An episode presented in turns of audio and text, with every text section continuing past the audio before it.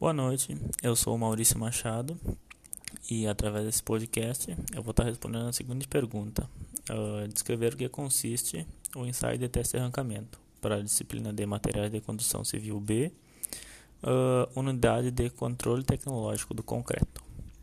Bom, uh, com relação à definição, o teste de arrancamento ou teste de aderência, como também é conhecido, permite avaliar a aderência da argamassa ao substrato seja esse substrato concreto ou blocos de qualquer tipo. Essa aderência varia de acordo com condições ambientais e métodos de aplicação da argamassa.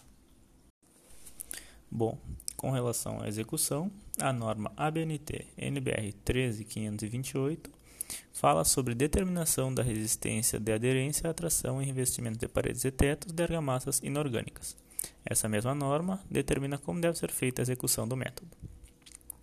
Uh, para execução deve ser utilizado uh, painéis testes ao iniciar o assentamento das venarias em locais de fácil acesso e expostos às reais condições do canteiro de obras, como por exemplo nível de umidade, temperatura, chuvas, exposição ao sol, intempéries, etc.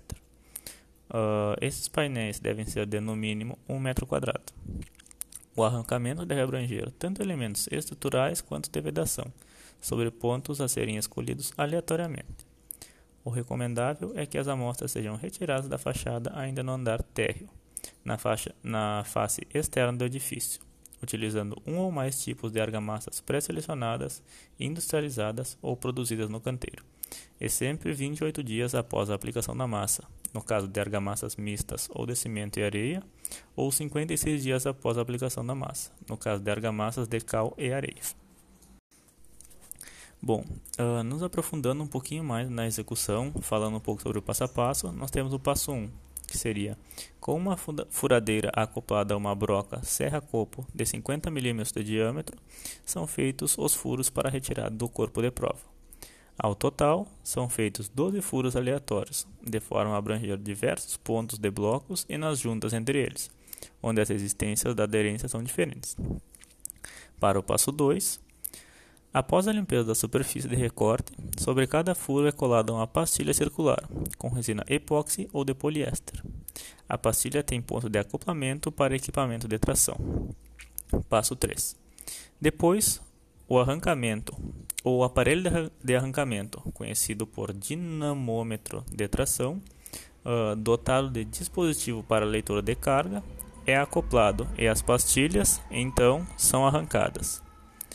Por fim, as amostras são analisadas em laboratório e é calculada a resistência de, de aderência à tração de cada corpo de prova e analisada a sua forma de ruptura.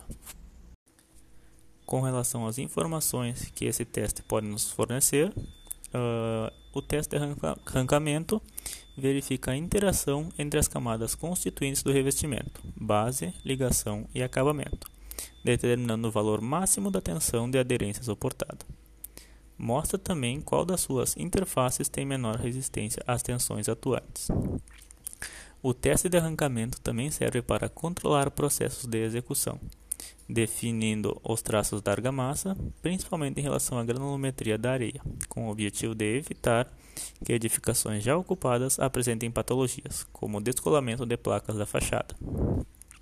Por exemplo, Uh, como esse teste avalia a interação do substrato com o revestimento, torna-se um instrumento para a prevenção de possíveis manifestações patológicas na fachada do edifício.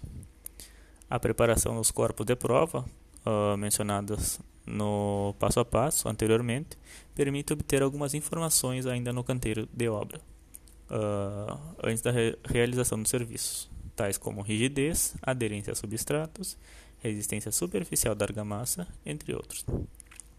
Vale ressaltar também que argamassas projetadas mecanicamente tendem a apresentar valores de resistência superiores e mais uniformes aos de argamassas projetadas manualmente.